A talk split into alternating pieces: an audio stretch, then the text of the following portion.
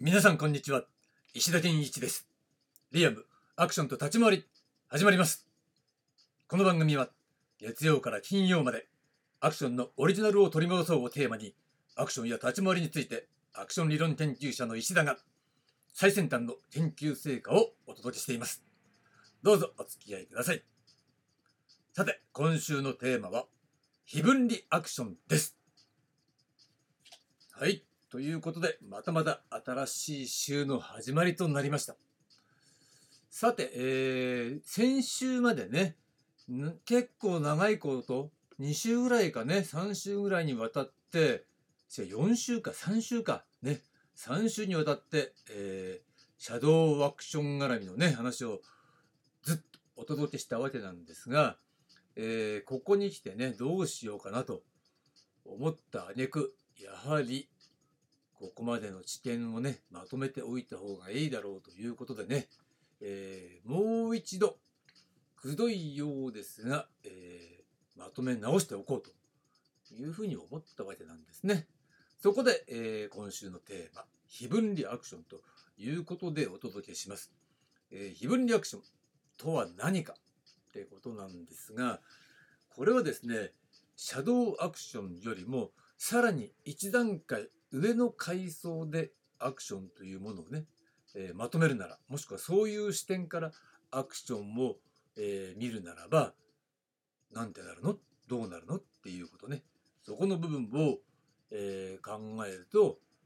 うんやっぱり非分離アクションっていうのが、え最適なのかなというふうに考えたわけなんですね。でまああんまりね、えコピーライティングみたいなネーミング選考っていうのもどうかとは思っているんですよ。だから、えー、そういったことも含めてね、えー、非分離っていう言葉を当てることで、まあ、何を言ってるのかなっていう内容が大体察しがつくだろうという、そういう名称をつけておけば、まあ、混乱しなくていいですよね。まるまるアクションが増えすぎると、えー、ちょっとね、え、聞いてる方が混乱してしまうんじゃないかなというね、そういう懸念もあるわけです。だからまあシャドウアクションにしてもね、シャドウアクションなんかコピーライティングみたいなね、感じで、名前かっこいいとは思うんだけれども、なんかどっかで使われていそうな気もするしね。あのネーミングとして。だけど、まあ、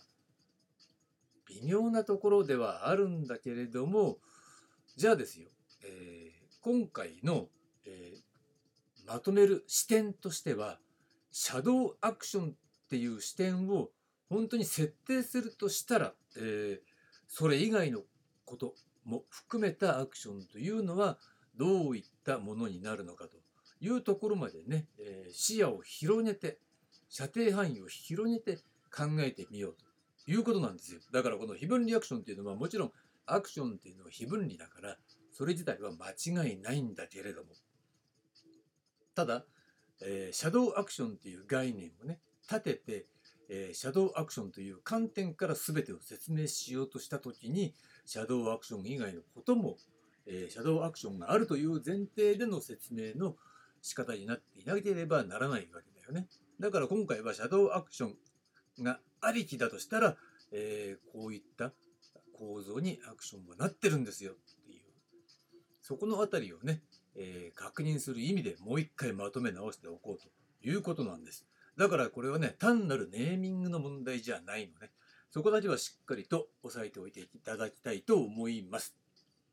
で、えー、今日のテーマなんですが、月曜日のテーマは、明と暗の非分離ということでお届けします。まあもうお分かりかと思うんですけどね、えー、先週なんかも話したと思うんですが、えー、アクションにおいてシャドウアクションっていうのは光が当たってるところと、えー、光が当たっていないところっていう分け方そしてその光の当たっていないところを、えー、シャドウアクションだというふうに、まあ、設定したわけですね。となると、えー、このアクションを二分したわけだ。でその二分されたものっていうのは要するに明と暗ですよね。その明るい部分と暗い部分。でその暗い部分が、まあ、シャドウだと。いうのは当然のこととしてその明るい部分と暗い部分っていうのは、えー、2つに分かれているわけではなくて非分離なんですよというところを、まあ、強調したいわけなんです。だから、えー、今日のテーマね明と暗の非分離ということにしたわけなんですが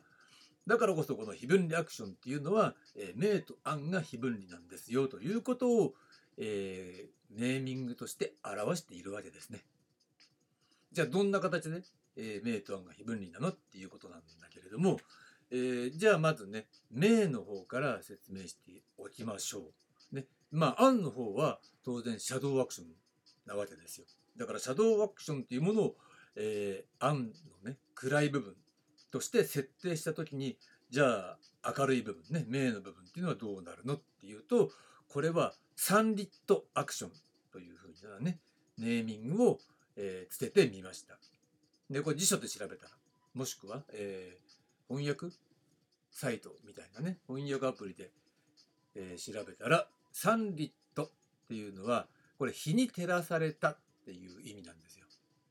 だそのものズバリだよね。日の日の当たってる部分のアクションが、えー、サンリットアクション。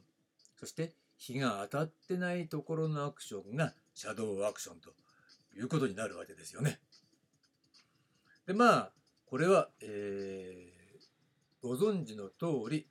えー、日が当たってるっていうことは実際に目に見えてるっていうことなんだけどね。まあ詳細はですねこれ明日お届けします。だけれども、えー、分かりやすく言ってしまうと言い方を変えればねまあただ単に動いてるだけのアクションって、えー、多々あると思うんだけれどもこういうのはまあサンリットアクションっていうふうに言えるのかもしれないかもしれないっていうのはサンリットアクションの比重が高すぎるっていうね、えー、そういうことねそういった意味でだから非分離だから100%どっちかの成分ってことはありえないわけですよ。アクション作品とかねアクション表現において。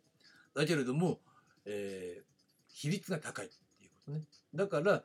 えー、ある意味運動アクション言ってもいいよね。単に運動としてアクションをやってるだけっていうことですよ。でそれに対して、えー、シャドウアクションっていうのはまあ対立概念を立てるとしたら表現アクションということになるでしょうね。表現の要素が高いアクション。まあ高いっていうのは本来表現なんだから当たり前なんだけどねっていうところで、えー、じゃあ実際はどうなのっていうとそりゃ、えー、比率なんてことは何とも言えない。だけどまあ理想はおそらく半々なんだろうね。半々っていうと変な話。だどっちも100%ということ。これが理想なんだと思いますよ。だけどやっぱり運動という面に関しては、えー、異分野の人たちも、えー、共通の運動ができるとか、えー、アクションやってるやつらよりも俳優よりもうまくできるって人はそれはいると思うのね。うん、だったらやっぱり表現アクションのねつまりシャドウアクションの部分を磨く必要があるんじゃないかと。えー、専門家ならば、えー、シャドウアクションを100%にするというのが、えー、最優先事項じゃないないのかなというように私は考えるんですけどね。だからまあ言葉の定義っていうのはなかなか難しいので、えー、サンリットアクション100%ってこともありません。ね、シャドウアクション100%ってこともありません。ただ表に見えてる部分が日に照らされてるっていう意味でサンリットだよねと。だそれは、えー、具体的には明日お話ししますと。そして、えー、シャドウアクションについても、えー、よりね詳細の部分っていうのを、えー、これは水曜日以降にお届けすることになると思います。ここまでが、えー、明と暗の非分離という話でした。で、明日なんですが、明日はお知らせした通り、えー、火曜日、3リットアクションをお届けします。はい、ありがとうございました。